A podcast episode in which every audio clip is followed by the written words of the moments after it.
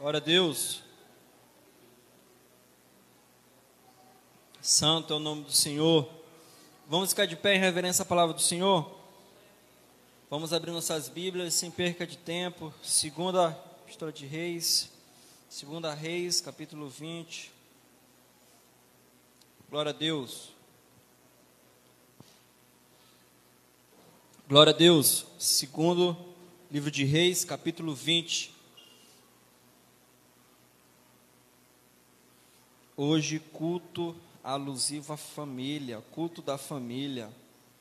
Deus é bom demais e o diabo não presta. Amém. Quem já encontrou, diga amém. Diz assim, versículo 1: Por esse tempo o rei Ezequias ficou doente quase morreu. O profeta Isaías, filho de Amós, foi visitá-lo e disse: Senhor, Senhor Deus diz: Ponha a tua casa em ordem porque você não vai sarar, apronte-se para morrer. Então Ezequias virou o rosto para a parede e orou assim: Ó Senhor, lembra que eu tenho te servido com fidelidade, com todo o coração, e sempre fiz aquilo que queres que eu fizesse. E chorou amargamente. Isaías saiu do quarto em que o rei estava, mas antes que tivesse passado pelo pátio central do palácio, o Senhor lhe disse: Volte e diga o seguinte a Ezequias o governador do meu povo. Eu, Senhor, o Deus do seu antepassado Davi, escutei a sua oração e vi suas lágrimas. Eu vou curá-lo e daqui a três dias você irá até o templo. Vou deixar que você viva por mais 15 anos. Livrarei você e esta cidade de Jerusalém do rei da Síria. Defenderei essa cidade por causa da minha honra e por causa da promessa que fiz a meu servo Davi. Glória a Deus. Aleluia. Louvado o nome do Senhor. Sente no seu lugar. Como eu falei no início, hoje é culto da família. Estou muito feliz em voltar a ministrar a palavra de Deus no domingo, principalmente no culto da família, que é a primeira vez que assim faço. Agradeço a coordenação e que o nome do Senhor seja glorificado. Amém. Quando o, o nosso diácono Irapuã me convidou para estar ministrando a palavra de Deus aqui no culto da família, eu fiquei pensando no que falar, no que falar, no que falar. E veio na minha memória uma vez que eu estava estudando sobre isso, e eu lembrei né, que eu tinha, eu mesmo tinha colocado no meu coração, quando eu tiver a oportunidade de pregar no culto da família, eu vou pregar sobre isso. E se eu tivesse uma só oportunidade de falar para a família, essa seria a mensagem da minha vida para falar sobre a família. Então eu quero pregar justamente hoje, que você também receba essa palavra. Eu acho que ficou bem claro o tema dessa noite. Ponha em ordem a tua casa, porque hoje mesmo você morrerás. Estamos falando aqui do rei Ezequias, o grande, um dos grandes reis de Judá. Rei Ezequias começou o seu, o seu reinado com 25 anos de idade, e essa passagem está mais ou menos uns 700 anos antes de Cristo. Então era um rei muito conhecido porque o rei Ezequias foi um rei íntegro, um rei bom, um rei comparado ao rei Davi, um homem de coração justo, um homem que se entregou verdadeiramente a Deus. Ele reinou por 29 anos em Judá. Bem, o rei Ezequias, ele tem essa peculiaridade, qual é? Que duas coisas grandes aconteceram em seu tempo. Uma foi a invasão do império da Síria, esse que se não fosse a mão do Senhor seria o grande, o primeiro grande império, nós tivemos depois o Babilônico, nós tivemos depois o Império Romano, que são os impérios que dominou o mundo todo. E do, e do rei da Síria ia acontecer a mesma coisa, mas o Senhor livrou o, o povo de Judá do, do grande rei Senaqueribe. Então o rei Senaqueribe levou quase que 200 mil soldados perto dos muros de Judá e começou a insultar, né? Os seus soldados começaram a insultar não só Judá, não só o seu povo, não só o rei Ezequias, mas começou a insultar o nome de Deus. E aí você já sabe como as coisas terminam. Como quando alguém começa a insultar o nome do Deus Todo-Poderoso, aqueles que, aquele que nunca perdeu uma guerra, você já sabe como as coisas terminam. E ali teve esse grande acontecimento, o rei Ezequias se humilhou, vestiu pano de saco, e o profeta contemporâneo da época era nada mais, nada menos que Isaías. E aí ele foi até Isaías e perguntou: Olha só, esse homem aí está afrontando a mim, que sou rei desse povo, que me coloco no lugar de Deus, que sou homem segundo o coração de Deus, está afrontando esse povo e está afrontando principalmente Deus. Aí Isaías, usado por Deus, fala: Não te preocupe, vá, que o Senhor já assumiu essa guerra, porque é o nome dele que está em jogo. Naquela mesma noite, Deus enviou o anjo, e numa noite só matou 185 mil soldados do, do, do rei da Síria. Uma noite só. E nós temos outro caso emblemático em, em, em Ezequias. Qual é? Que ele, foi, que ele ficou doente. Então, quando no versículo 1 fala assim, ó, por aqueles tempos, está falando justamente da guerra que ele teve com, com, com o rei Senaqueribe. Por aqueles tempos, Ezequias ficou doente. Ele estava com duas lutas muito grandes. Uma com um grande rei da época e outra consigo mesmo de saber se ele ia ou não sobreviver àquela doença como se tratava de um furúnculo, né, que está tá escrito na palavra, possivelmente era um câncer terminal que apareceu no, na, na, na, pele dele. E aí Isaías falou muito bem: olha, põe a tua casa em ordem, porque tu vai morrer. Deus falou que tu vai morrer, então põe a tua casa em ordem. E ali, depois de receber essa profecia, de um dos grandes homens que já pisou nessa terra, que foi o profeta Isaías, ele não só ele não aceitou aquela profecia, e se humilhou e se prostrou e adorou a Deus, pedindo a ele que fosse revertida essa profecia. A oração do justo é capaz de reverter até profecia. É mais poderosa do que profecia. Vocês creem nisso, gente? E isso aconteceu. Quando ele recebeu aquela profecia, e de fato iria acontecer, ele se prostrou, se humilhou e rogou ao Pai para que mudasse aquela história. Antes que Isaías saísse do palácio, antes que Isaías saísse do palácio, ele teve que retornar e dizer: Ei, Deus te deu mais 15 anos de vida. E não só isso, vou voltar à sombra do sol 15 graus para dizer que eu sou Deus da tua vida.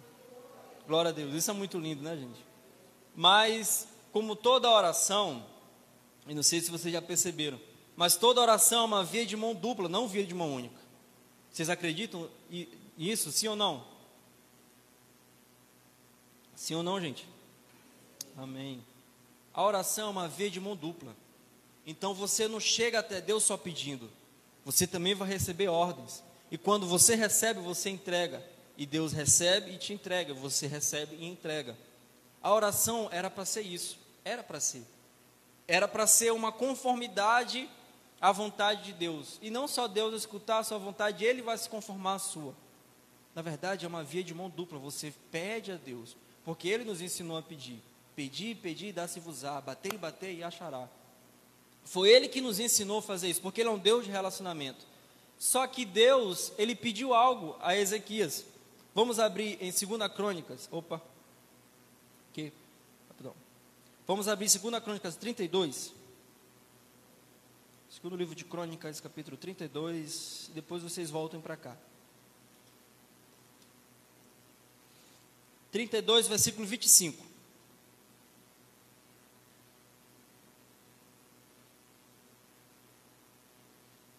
Diz assim: Deus foi bondoso com Ezequias, mas ele não lhe agradeceu, pois era orgulhoso.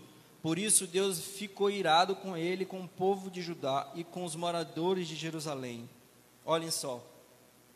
O rei que tinha recebido da mão do Senhor tanto o livramento quanto a salvação e muito mais os 15 anos de vida, ele foi orgulhoso perante Deus e não aceitou a única coisa que Deus pediu para ele.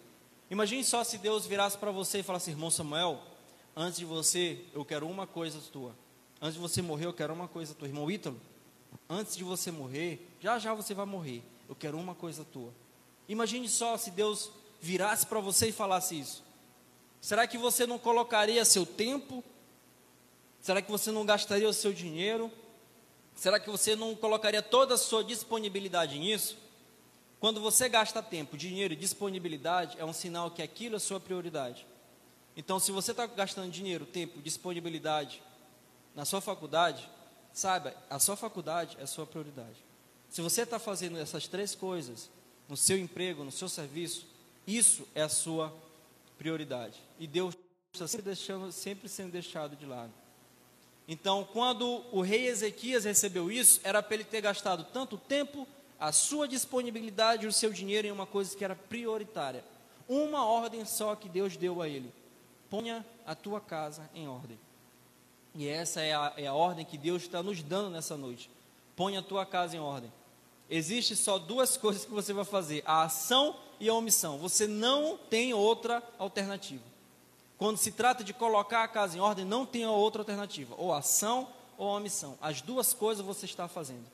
É como se você tivesse com um barquinho e esse barquinho está indo agora para o desfiladeiro. E você naquele rio, você tem quantas opções? Ou tentar nadar ou ficar no barco para morrer. Não existe a opção, não vou fazer nada. Tem essa opção? Porque se você não fizer nada, você já escolheu uma opção. Não ter opção é opção. Mas é, quando você não faz nada, você está escolhendo. E é isso que dá quando a gente não dá valor para a nossa família. Quando nós não colocamos, não temos, nós gastamos nosso dinheiro, quando nós não gastamos a nossa disponibilidade, o nosso tempo, nós caímos no grande erro da omissão. Nós continuamos no barco e esse barco vai para o desfiladeiro e a gente só vê o prejuízo lá na frente. E quando acontece, já é tarde demais. Então vamos lá. Para exemplificar e para colocar as coisas mais práticas no seu devido lugar, para que a gente saia daqui sabendo o que fazer e como que a gente vai colocar a nossa casa em ordem, visto que foi uma, uma ordem de Deus, eu separei três coisas que a gente deve construir para colocar a nossa casa em ordem. A primeira coisa a gente vai aprender com Neemias. Neemias capítulo 2. Neemias capítulo 2.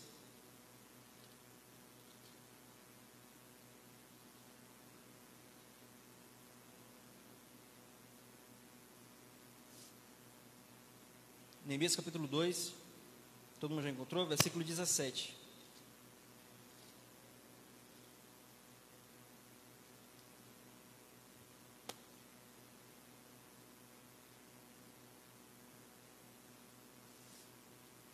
Neemias capítulo 2, versículo 17, diz assim: Mas eu lhe disse: Vejam como é difícil a nossa situação.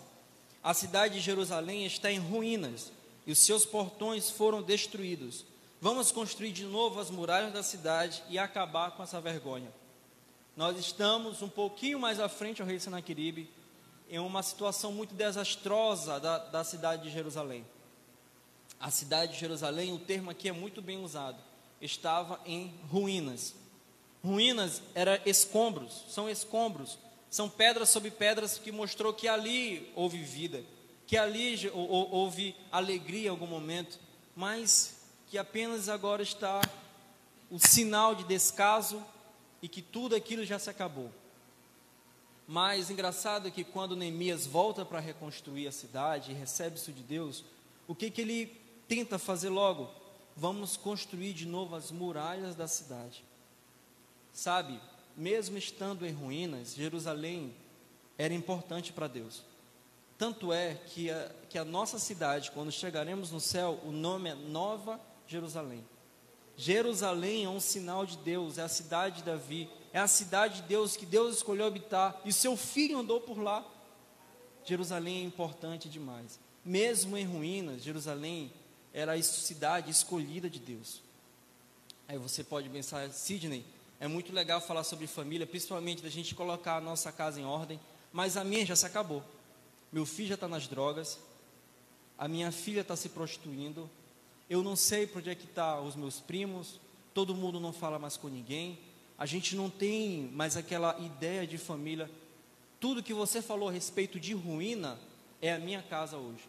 Eu só consigo ver os escombros de que em outrora foi uma família feliz. Eu só consigo ver ali a imagem de que alguém ali habitou e se alegrou, mas nesse momento está em ruínas.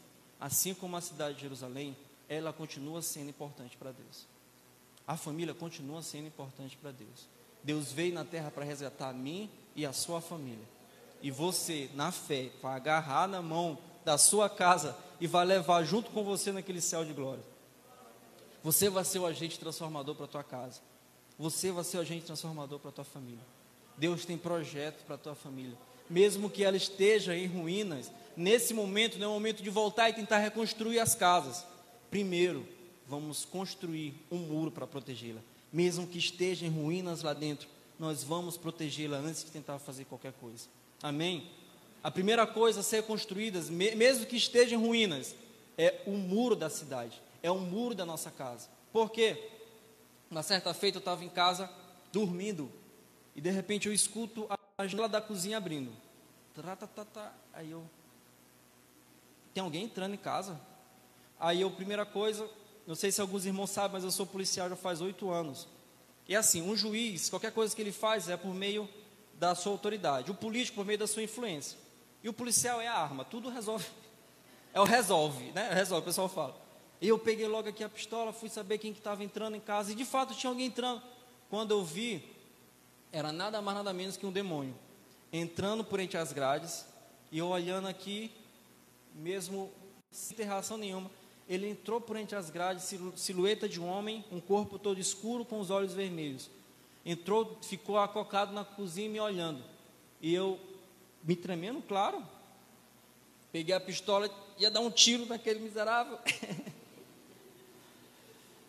claro, né, gente? O que, que aconteceu? Eu acordei, era um sonho. O que, que eu aprendi com aquele sonho? que eu estava lutando com as armas erradas. Sabe, tem coisas na nossa casa que a gente pensa que tem um domínio, ou que pelo fato de a gente ter alguma coisa, a gente vai saber lidar. Mas com o lado espiritual, queridos, ou é oração, ou é oração. Você vai se acabar porque você está lutando com as armas erradas. E ali coisas espirituais, demoníacas, entram no seu lar, na sua casa, e você está dormindo. Ou você está confiando em uma arma que não tem poder nenhum. Não é isso que Deus nos chamou. Deus nos chamou para ser torres de oração na nossa casa. Preparar a nossa casa para receber a coisa de Deus, mas primeiro vamos protegê-la. Não vamos deixar entrar. Sabe, está cada vez mais difícil ser crente, vocês sabem disso. A perseguição já está aí na porta. Vocês sabem que isso é verdade. E agora, você vai deixar os muros abertos? Você, como pai de família, vai deixar o muro aberto? Mateus 13, Jesus fala a respeito de uma parábola, versículo 24 e 25, ele diz assim: Jesus lhe contou outra parábola, dizendo: O reino dos céus é como um homem que semeou boa semente em seu campo. Mas enquanto os homens dormiam, veio o inimigo e semeou o joio entre eles e se foi. Em Mateus 12, versículo 29, ele conta uma outra parábola bem parecida e diz o seguinte: Ou como um homem, perdão, ou como pode alguém entrar na casa de um homem valente e furtar os seus bens se primeiro não amarrar o valente e depois saquear sua casa? São duas parábolas que mostram exatamente até como Jesus olha um homem dentro de casa. O homem é de fato para ser o protetor da casa, é para ser a torre protetora daquele lar. É que a sua esposa e seus filhos fiquem tranquilos porque tem um homem de casa. Não só isso, mas tenha um homem de oração dentro da minha casa a torre de oração tem que ser feita prioritariamente pelos homens. Porque senão nós conhecemos que as mulheres são as mulheres de oração, não é, verdade? Nós temos essa ideia de que quem é de oração é as mulheres, queridos. Nós, homens, temos que ser a torre de oração da nossa casa. Nada pode falhar, nada pode faltar. Nós que deveríamos ser ali aquele, aquela torre de oração, como eu gosto de dizer.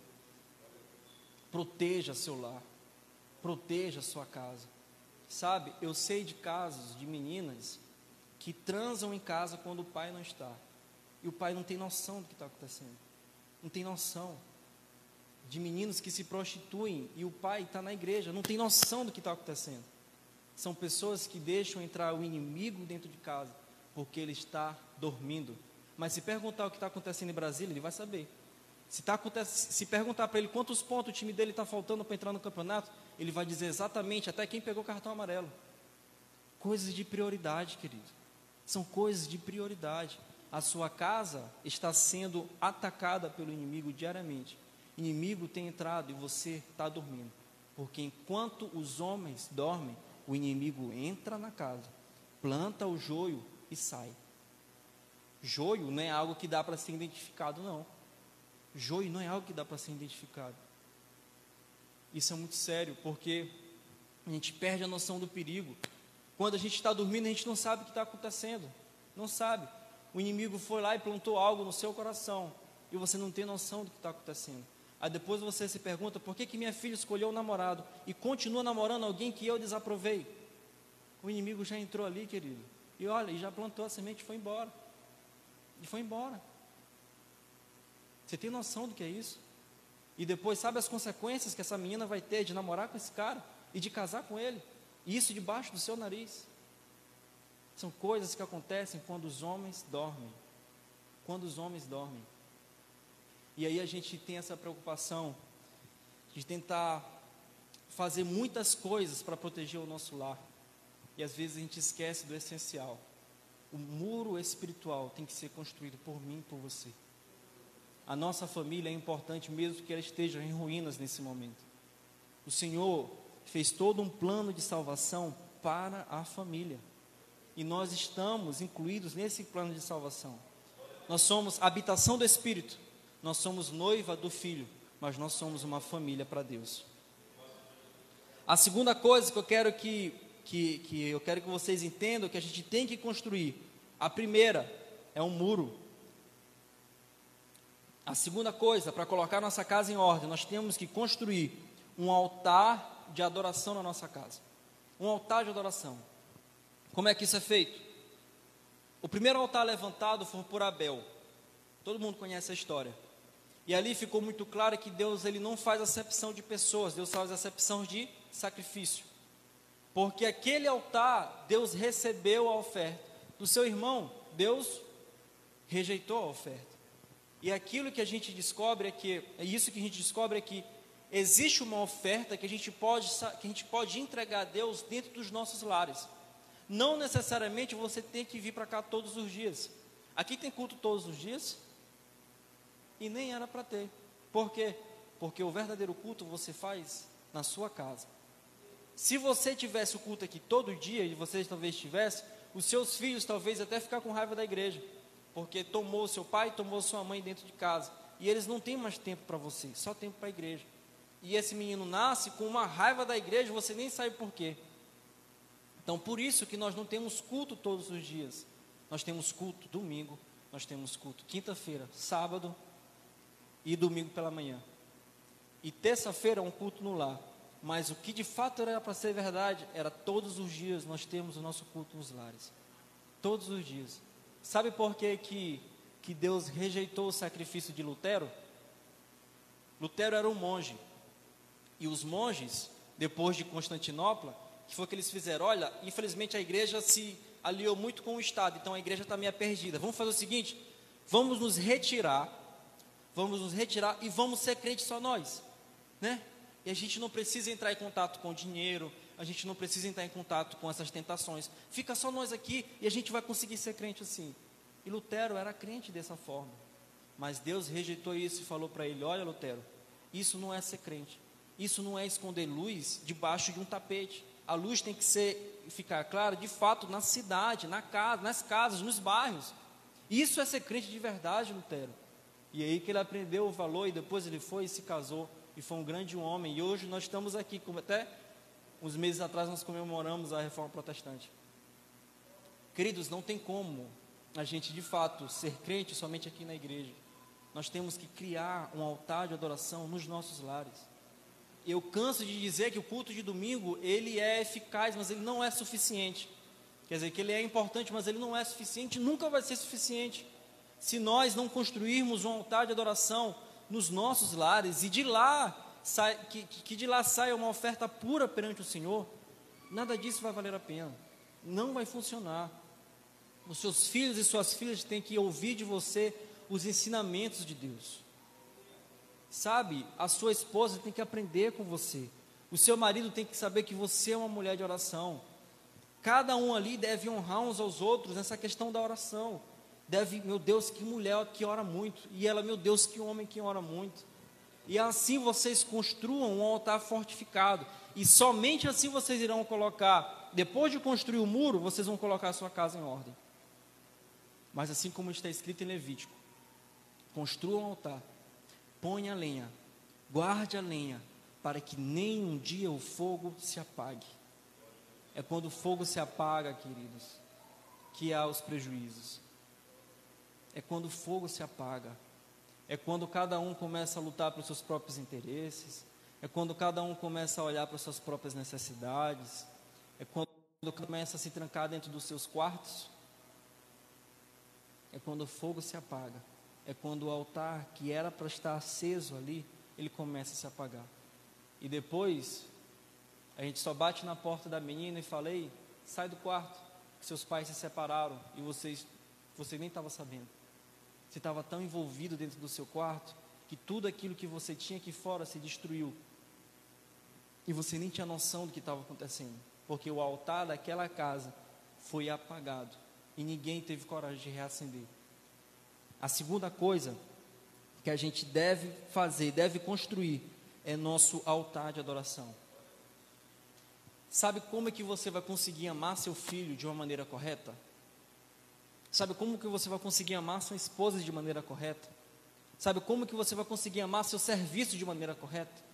Amando a Deus acima de todas as coisas. Você só vai conseguir amar seu filho sem idolatrar, sem encher de cuidados. Sabe aquele Gerald que não pode pegar em nada? Você só vai conseguir fazer isso amando a Deus acima de todas as coisas colocando Deus como padrão de amor, e Ele vai condicionar o seu amor para que você entregue ao seu marido de maneira perfeita, que você entregue ao seu serviço de maneira perfeita, que você entregue aos seus filhos de maneira perfeita. Sabe de uma coisa? Pode vir vento, pode vir tempestade, pode vir o que for. Os filhos vão dizer o quê? Pode estar acontecendo essas coisas ruins, mas eu sei, meu pai ama a Deus acima de tudo. E todas as coisas cooperam para o bem daqueles que que ama Deus. E meu pai ama Deus, a minha mãe ama Deus. Eu sei porque eu vejo isso dentro de casa. A, a confiança dos seus filhos a confiança da sua casa não vai estar no seu salário, que pode falhar, não vai estar no seu cartão, que pode bloquear, não vai estar no seu serviço, que pode ser demitido. A confiança do seu lar vai estar no seu amor a Deus. E amar a Deus, todas as coisas vão cooperar para o seu bem. Esse é o segredo. O altar de adoração só vai ser construído por pessoas que amam a Deus e elas ali junto vão amar a Deus e vão condicionar seus corações em amor a Deus. Somente assim, aquela casa vai estar firmada na rocha. Que rocha é essa, Sidney? Era amar a Deus acima de todas as coisas. Amar a Deus acima de todas as coisas. A terceira coisa que a gente deve construir no nosso lar para colocar ele em ordem, a primeira coisa é o nosso muro. A segunda coisa é o nosso altar de adoração. A terceira coisa que nós iremos construir é nossa escola. E nessa escola eu separei aqui três coisas. Porque, pelo que eu vi, pelo que eu já li, principalmente em Provérbios, que fala muito sobre criação de filhos, e Provérbios 22, versículo 6, creio que todo mundo aqui sabe de cor. Se vocês até quiserem recitar comigo, seria uma boa. Ensine o seu filho no caminho que deve andar, que quando crescer, Ensine a criança no caminho que se deve andar, que quando crescer não se desviará dele. Como nós iremos ensinar? Eu separei aqui três lições sobre a nossa escola que nós iremos construir dentro do nosso lar, para colocar ela em ordem. A primeira lição é ensinar aos nossos filhos o valor da família. E isso, como eu falei para vocês, não é questão de você querer ou não, você já está ensinando. A vida e a criação de filhos já é uma escola, mesmo que você saiba ou não. A diferença é que as pessoas que não sabem que estão matriculados costumam ser os piores professores. Vocês entenderam? As pessoas que não sabem que são os professores costumam ser os piores. Porque a pior ignorância é não saber das coisas. A pior ignorância é ser ignorante sem saber que é ignorante. Eu estou bem prolixo hoje, né? Brincadeiras à parte, queridos. Se você é pai, se você é mãe, você é um professor. Um professor da vida. E seu filho vai saber como amar a sua mulher olhando como você ama sua esposa. A sua filha vai saber como amar seu esposo e como se submeter e como amar e como cuidar, como você faz com seu esposo. Sabe que existe um prejuízo tremendo quando o cara é autoritário, mandão, mesmo aquele cara que é briga, brigador e tal. Quando um filho, uma filha olha para essa situação, sabe o que ela vai colocar no seu coração? De maneira nenhuma eu vou querer isso para minha vida. E quando ele a casa, ela leva isso para o seu consciente. E aí, quando o marido até pede uma coisa, ela está tá pedindo, tu pode, por favor, pegar uma água para mim? Tu não vai me mandar, porque homem nenhum vai me mandar. Queridos, ela aprendeu de casa isso, sem saber que você estava ensinando. Você vai colocá-la, você vai colocar uma pessoa no mundo com diversos problemas emocionais Diversos. Isso é culpa sua. Você não está sabendo é, educar essa criança. Você não está é, é, tendo a dimensão que ela está numa escola. E uma escola muito mais importante daquela que você deixa lá durante as manhãs. É a escola da vida. É a escola que ela vai aprender todas as coisas. Ela só vai aprender o valor da família quando você reunir todo mundo. Ei, vamos almoçar todo mundo junto. Não vamos almoçar todo mundo, não, parecendo igual doido, cada um para lá, outro para cá. Vamos almoçar todo mundo junto. Vamos fazer os aniversários todo mundo juntinho. Vamos tirar nossas fotinhas, nem que seja um bolinho de trigo ali. Ela só vai saber o valor da família quando você der valor a essa família. Ela só vai saber o que, o que é que, como aquilo ali é bom quando você demonstrar para ela que aquilo é a coisa mais maravilhosa que tem no mundo. Então, aproveite todas as datas comemorativas. Faça isso com afinco, não deixe passar nenhuma. Faça isso para que ela entenda que a família é a coisa mais importante que ela tem nesse mundo. Que quando ela estiver até longe, ela saber, eu posso voltar lá para casa, porque lá em casa tem uma família que me ama. A primeira coisa que você vai ensinar ao seu filho é o valor da família. A segunda coisa é o compromisso com a igreja. Saiba, nós estamos em uma corrida e passando o bastão para a próxima geração. E aí, em 1960, houve um dos principais revivamentos da Europa, iniciando ali na Holanda. Hoje, gente, a Holanda é um dos principais países pós-cristãos do mundo. Maior índice de prostíbulos, de ateus e de tudo aquilo que você pensa que está fora da, das escrituras. As igrejas se tornaram pubs, que são os bares abertos. As igrejas, não estou nem falando os bares que foram abertos, foram abertos nas igrejas que se acabaram. Vocês têm noção disso? Uma geração foi capaz de destruir o evangelho em um país. Uma geração que não soube ensinar, não soube pegar, colocar sua casa em ordem e passar o bastão. Não soube. E tudo isso se acabou. Então, o compromisso com a igreja é algo fundamental. Eu falei a respeito do altar de adoração, mas ela não exime, não tira o valor da igreja, de maneira nenhuma. Lá você vai aprender a ser igreja. Os seus filhos vão saber se você tem ou não compromisso com a igreja, com o seu horário no culto, como você se arruma para a igreja, como você luta pelos seus irmãos, como você às vezes tira de onde não tem para ajudar um irmão, como você sai de casa para visitar algum irmão, como você se preocupa com os irmãos, como você ama seu pastor, cuida da casa do Senhor. Enquanto você for desleixado na casa de Deus, com os cultos da semana, que toda quinta-feira você não vem porque tem alguma coisa para você não vir, e você sabe que você não vem porque você não quer. Você ensina para os seus filhos, desde muito pequenininho, que a igreja não é tão importante assim. Que a igreja ela pode ficar um pouquinho de lado, não tem problema nenhum. Você vai estar passando bastão muito pesado para os seus filhos carregarem, que quando pegar, ele vai cair. Preste atenção nisso, queridos. O amor a Deus, ele está condicionado a ser participante de uma igreja viva e eficaz. E você faz parte disso. Você faz parte disso. Então deixa ele ver o seu esforço, que mesmo cansado vocês vinham para o culto. Deixa ele ver o seu esforço, que mesmo cansado você está adorando a Deus, levantando as mãos aos céus. Quando você olha o rei Ezequias, e quando ele recebeu a notícia, meu irmão João Vitor, que ele iria morrer, o que, que aconteceu? Ele prostou. Adorar significa prostrar. A gente, o que, que a gente faz? A gente tira a adoração de se prostrar. A gente tira, colocar adorar a Deus é adorar. Se prostrar, quem quiser que se prostre. Mas na verdade, querido, a adoração é o movimento do corpo. Quando você está tão triste, desanimado, acabado, às vezes como a notícia, o que, que seu corpo faz? Ele se definha. Quem já passou por isso sabe o que eu estou falando. Seu corpo se definha, você tem vontade só de ficar no chão e não levantar. Porque a tua alma está linkada junto com o teu corpo e você não consegue se desper dela. Da mesma forma, quando você adora Deus, você não adora sentadinho, bonitinho. Você adora Deus com tudo que você tem, assim como você grita gol no seu time. É tudo que você tem. Eu sei que o time é mais importante para você, eu sei. E os seus filhos também sabem. Seus filhos sabem quem de fato você ama, se é o seu time ou, ou a igreja ou Deus. Então, seus filhos sabem, não se preocupem. Então, queridos, adorar a Deus é se prostrar perante Ele, é levantar mesmo quando alguém não pede para levantar, é chorar porque em Isaías 66 fala que os céus está, é, não comportam a presença de Deus. A terra é o estralato dos seus pés, é os cabelos dos teus pés. Mas Deus, Ele escolheu habitar em um coração contrito e humilde. se você não tiver o coração contrito, seu filho sabe, seus filhos sabem que você nunca chorou na presença de Deus. Que você talvez seja muito maduro para que chorasse na presença de Deus. A presença de Deus, ela nunca te constrangeu. Talvez você nunca o amou de fato, nunca sentiu o Espírito Santo de fato. É por isso que você não se emociona na casa de Deus. É por isso porque seu coração é duro, você segura a emoção, porque você não quer chorar. É justamente isso. Queridos, isso é uma vergonha. O nosso próprio Deus, que veio em carne, ele chorou quando o amigo dele morreu, mesmo ele sabendo que ele poderia salvá-lo, ressuscitá-lo, porque ele era homem, queridos.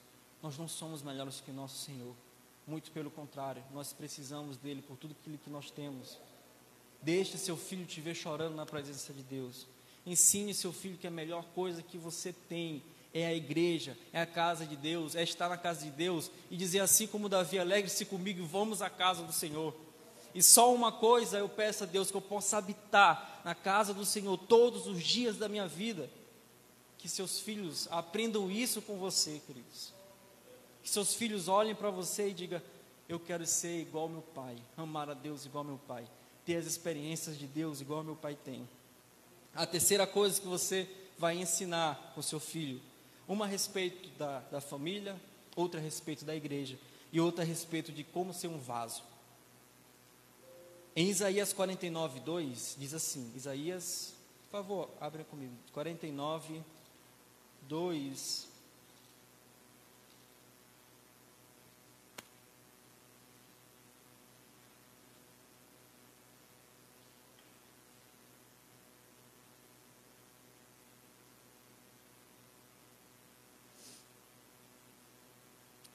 Aleluia, Deus. Amém? Diz assim: Ele fez com que as minhas palavras fossem cortantes, como uma espada afiada, ele me protegeu com a sua própria mão. Ele me fez igual uma flecha polida, uma arma que ele guarda na sua aljava até o momento dele ser usada. Isaías está dizendo como o próprio Deus fez isso com ele, mas colocando a nossa palavra a respeito de como transformar os nossos filhos e nos transformar, nós temos que entender que nós não iremos conseguir fazer com que os nossos filhos de fato descubram a Deus se a gente não prepará-los para a grande obra. Não tem como. E aqui a gente aprende com Isaías a respeito da flecha polida. Existe muitas, é, é, existe dentro da flecha, né, alguns, algumas etapas. Então, o flecheiro pega a flecha, ele guarda a flecha, sim ou não? Depois, na sua aljava, ele pega a flecha e coloca e coloca no arco para ser lançado. É assim que funciona. Às vezes Deus escolhe um, às vezes Deus escolhe outro, mas o importante é estar na aljava aqui. O que, que eu quero dizer com isso? Que nós, como pais, como filhos, como irmãos, nós devemos preparar as pessoas, principalmente do nosso lar, e entregar para Deus como uma flecha polida. Está aqui, pai. Os meus filhos são como uma flecha polida. Sabe por que, que o nível médico do Brasil está caindo cada vez mais? Porque os pais estão ensinando seus filhos a serem médicos como triunfo. E aí nós temos péssimos profissionais por lá, grande parte, essa é a verdade, que nem sequer olha para a cara do paciente, porque estão ali só pelo recursos, não estão ali porque amam, não estão ali porque gostam. Eles foram ensinados a triunfar sobre as coisas. Quem for que ensinou isso? Talvez eu e você, queridos. Talvez você que esteja ensinando seu filho não ser uma flecha polida, sim ser uma flecha polida na mão do Estado, ser uma flecha polida na mão do capitalismo. Ó, oh, meu filho, ganhe dinheiro, pegue aquilo, pegue aquilo outro. Não faça isso. Eu conheço um caso de uma missionária, mulher de Deus, irmã Gerlene. Ela simplesmente ensinou seus filhos que não devia gastar tanto tempo assim na igreja. O menino era baterista, tocava e tal. Não, não precisa fazer tudo isso não. Tu tem que estudar, tu tem que ter um curso agora para fazer. Olha só, não precisa fazer isso. Queridos, anos se passaram. Anos se passaram desde que essa mulher decidiu ensinar os seus filhos dessa forma. Já faz mais ou menos uns 15 anos que isso aconteceu. Os, as duas filhas, as duas têm um casamento acabado. E esse rapaz nunca mais quis voltar para a igreja. Nunca mais. Você não tem noção do que é do que é ensinar aos seus filhos o caminho inverso. O caminho inverso. Eu trabalho com adolescentes há muito tempo e eu vejo muito, muito mesmo, até dentro das nossas igrejas. Na hora da gente pegar um adolescente e colocá-lo para trabalhar na obra, a gente tem que pegar e saber o que está acontecendo dentro de casa. Por que, que tu não canta? Ah, porque minha avó fez isso, meu pai é desse jeito em casa, é porque infelizmente lá em casa ninguém me ama, é porque isso, isso. Às vezes é só confusões de adolescente, mas grande parte das vezes são problemas de pessoas que se dizem homens de Deus, mulheres que não têm coragem de pedir perdão para os seus filhos, que não pedem perdão para os seus filhos, que não precisam se humilhar tanto, não pedem perdão para os filhos, não têm coração ensinável, são pessoas que mandam desmandam na vida de pessoas que querem apenas o próprio bem, mas acabam com aquela vida. Acabam. E ali, esses pais pegam essa flecha e entregam para Deus: Ó oh Deus, usa meus filhos, e uma flecha toda quebrada, que ele mesmo quebrou. Que ele não ensinou o caminho, que ele não ensinou num caminho, que ele não ensinou a amar a Deus de fato, muito pelo contrário, a sua casa era um altar de completa, completa desordem, confusões. E ali, aquele jovem com o coração ferido e amargurado, se for trabalhar na obra, queridos, vai gerar só prejuízos, e principalmente para ele. Não são pessoas com a flecha polida que Deus pega e lança. Infelizmente, nós devemos nos preocupar, porque a batalha está aí, irmão Enoque. E a gente pega os nossos filhos e lança na batalha. Mas, irmão Sidney, eu não quero fazer isso. Você não tem escolha. Você não tem escolha. A batalha está aí. E você é o professor. O problema é que você está ensinando errado. E o seu filho vai sofrer consequências. Sabe por quê? Porque você pega seu filho e joga sem perna, lá na frente da batalha. Vai, meu filho, vai, meu filho, vai. Vai, empurra, empurra, empurra, empurra. Vamos para frente, vamos para frente, vamos para frente. Seu filho está sem perna, seu filho não tem um olho. Tudo aquilo porque você não soube educar, não soube amar, não soube servir a Deus, não soube amar a Deus, não construiu um muro, não construiu um altar, e agora quer mandar seu filho fazer tantas e tantas coisas se você mesmo não faz. Não tem como, querido. Não tem como a gente dizer que ama a Deus e amar o nosso político. Você sabe que você ama mais seu político do que a Deus. Não tem como, querido. Nós devemos nos consagrar a Deus e pedir a Ele que Ele nos oriente. Vamos abrir Jeremias 15.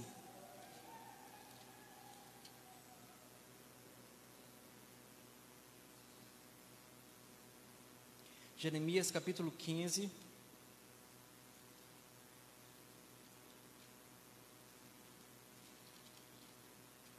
Jeremias capítulo 15, versículo de 1 a 4.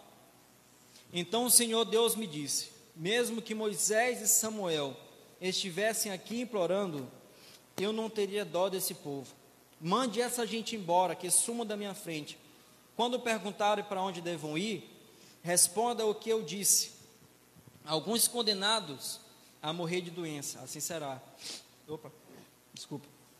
Outros condenados a morrer na guerra, assim será outros condenados a morrer de fome, assim será.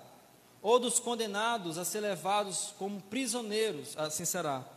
Eu, o Senhor, resolvi que não vão acontecer, que vão acontecer essas quatro coisas horríveis. Eles morrerão na guerra, os cães arrastarão seus corpos, as aves os comerão, os animais selvagens devorarão as sobras. Farei com que todos os povos do mundo olhem para eles com horror por causa daquilo que Manassés, filho de Ezequias, fez em Jerusalém quando era rei de Judá. A ordem que Deus deu para Ezequias foi: põe a tua casa em ordem. Ou não, foi ou não foi? Vocês estão lembrados? Põe a tua casa em ordem, Ezequias, que você mesmo morrerá, hoje mesmo morrerá. Você, ele, Ezequias ganhou 15 anos, sim ou não foi? Foi ou não foi? Ezequias ganhou 15 anos, três anos depois nasce seu filho Manassés. Doze anos depois, Ezequias morre, afinal acabou os 15 anos. Quando Ezequias morre, o rei Manassés, com 12 anos de idade, comanda o povo. Infelizmente, o rei Ezequias não, não, não construiu o um muro, não fez um altar, não construiu uma escola. O rei Manassés foi simplesmente o pior rei de Israel.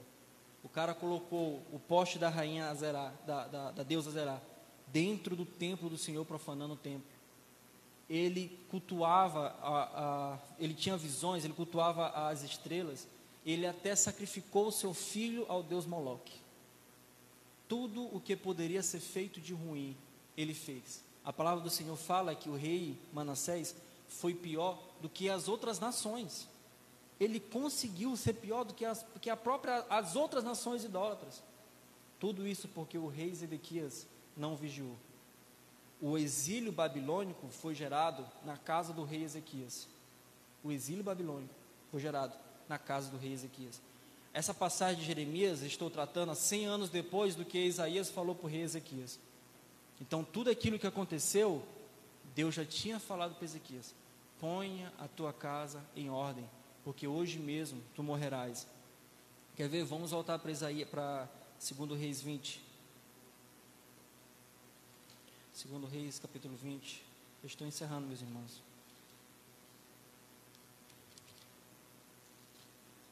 Versículo 16.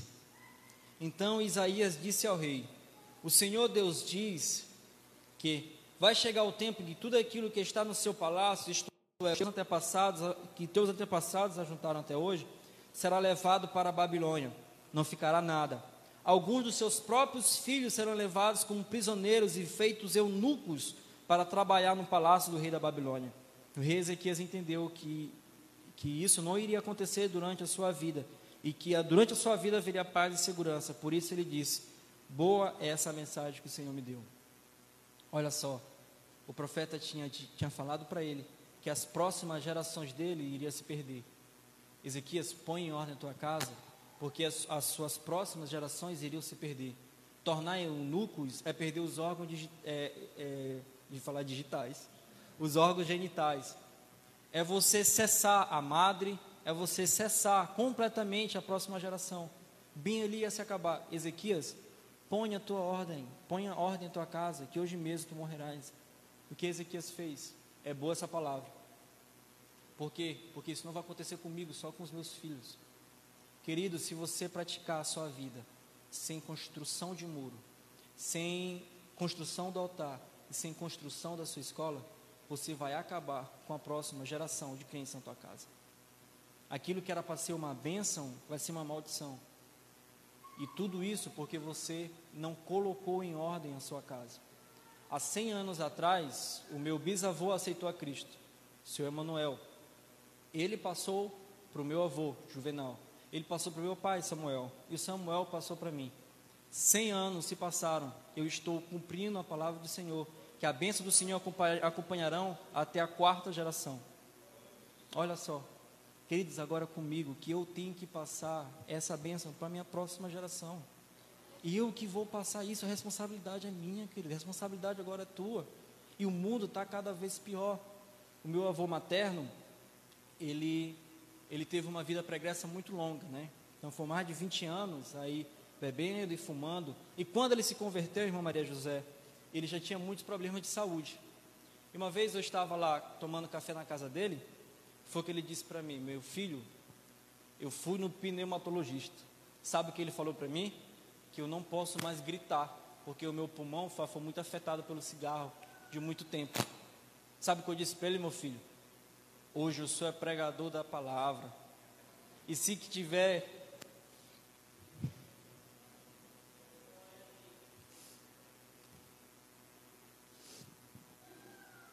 hum.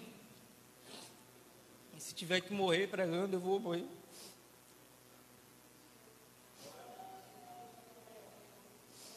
Queridos, hoje o sangue que corre em minhas veias foram de grandes homens pessoas que se entregaram a Deus completamente, mas que passaram bastão, sabe? Pega e passa o bastão.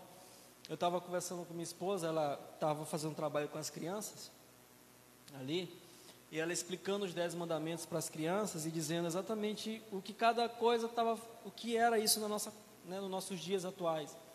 E ela pediu que as crianças falassem, olha, o que você tem mais dificuldade?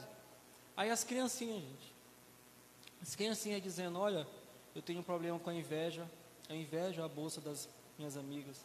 Eu tenho problema de furtar, e vontade de furtar as coisas.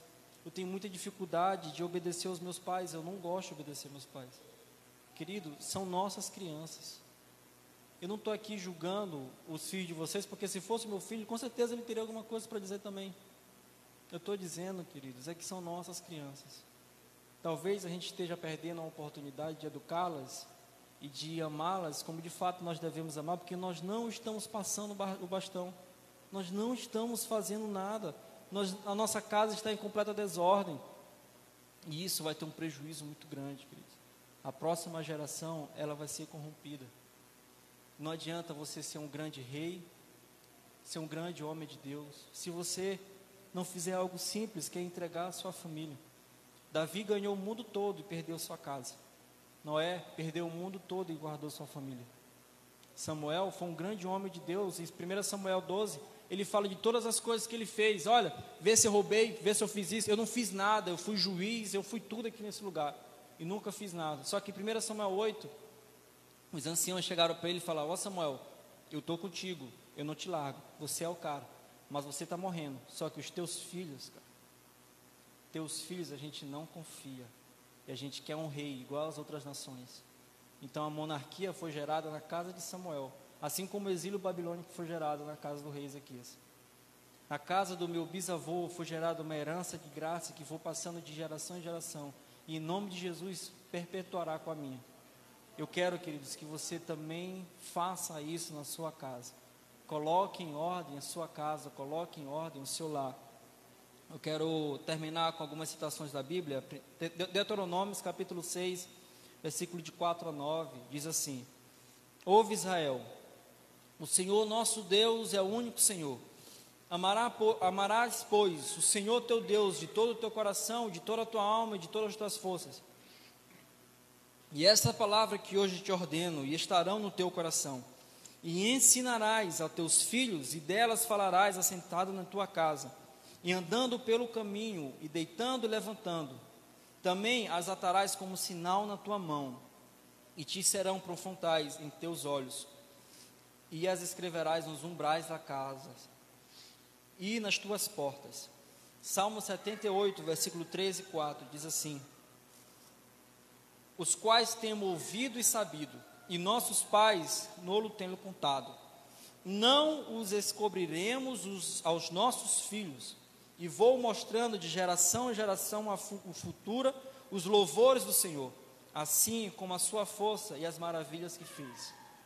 Seus filhos estão ansiosos para ouvir as suas histórias de amor a Deus, ouvir as suas experiências espirituais, aprender com você a amar a Deus, a guardar os mandamentos, a construir também o seu murinho, a construir a sua escola e principalmente a construir seu altar de adoração.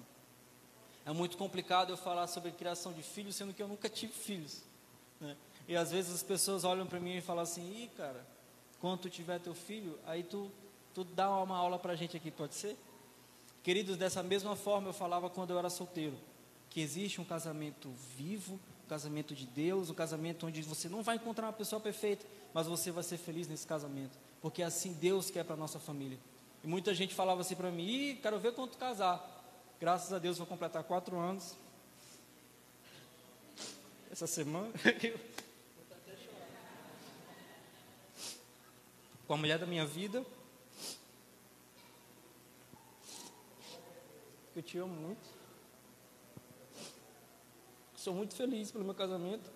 Em nome de Jesus, meus filhos serão muito abençoados. E eu preparei, vou prepará-los, estou fazendo um compromisso público que eu vou prepará-los como uma flecha na mão do arqueiro para ser lançado nesse mundo. E eu quero que você fique de pé, também faça esse compromisso conosco. Eu vou pedir permissão ao pastor da igreja, ao Ministério de Família, para que cada um onde você estiver aí, reúna com sua família. Procure aí sua família, vai se reúna com eles. Vamos fazer uma oração. Vamos fazer uma oração pela nossa casa. Vamos lá, gente, reúne seus filhos aí, suas... o pessoal está lá pro. Vamos apresentar a nossa casa perante o Pai. Amém? Aos maridos, peçam desculpas pelo fato de ter vacilado com sua torre de oração. As esposas também se concentrem em como amar seu marido de maneira correta. Vamos cuidar dos nossos filhos para ser umas flechas polidas na mão do Senhor. Pai querido Deus, nesse momento, Pai, nós apresentamos, meu Pai, cada família aqui representada, Senhor. Oh Deus, assim como a gente cantou ainda agora, Pai, não nos deixe, meu Pai, nem um por um segundo, meu Pai. O que sustenta, meu Deus, Uma igreja, meu Pai, é uma família, Senhor Deus. Ministério nenhum, Deus, sustenta a família, Senhor, mas as famílias sustentam os ministérios, meu Pai. Então, que seja, Deus, prioridade do nosso coração, meu Deus, amar nossa casa, nossa família, cuidar, meu Deus, guardar, meu Deus, do inimigo. Que ele não entre, meu Deus, nos nossos lares, mas que a gente construa os muros, meu Pai, para que isso não aconteça, meu Deus. Que nosso coração, Deus, tenha ali um altar, meu Deus, preparado para Ti no nosso lar, para que o Senhor tenha liberdade dali, Senhor. Que não seja, Senhor, casa de confusão, de contenda, de separação, mas de perdão, de amor e de cuidado. Assim como o Senhor cuida de nós, que a nossa família, cada um cuide de uns dos outros, meu Pai. Que nós ensinamos, meu Pai, os nossos filhos a respeito da família, a respeito da igreja, a respeito de como trabalhar na tua casa. Esse é o compromisso que nós fazemos, meu Pai, juntamente com as nossas famílias. E nós queremos te agradecer em nome de Jesus. Amém, Senhor. Amém. Amém. Glória a Deus. Glória a Deus.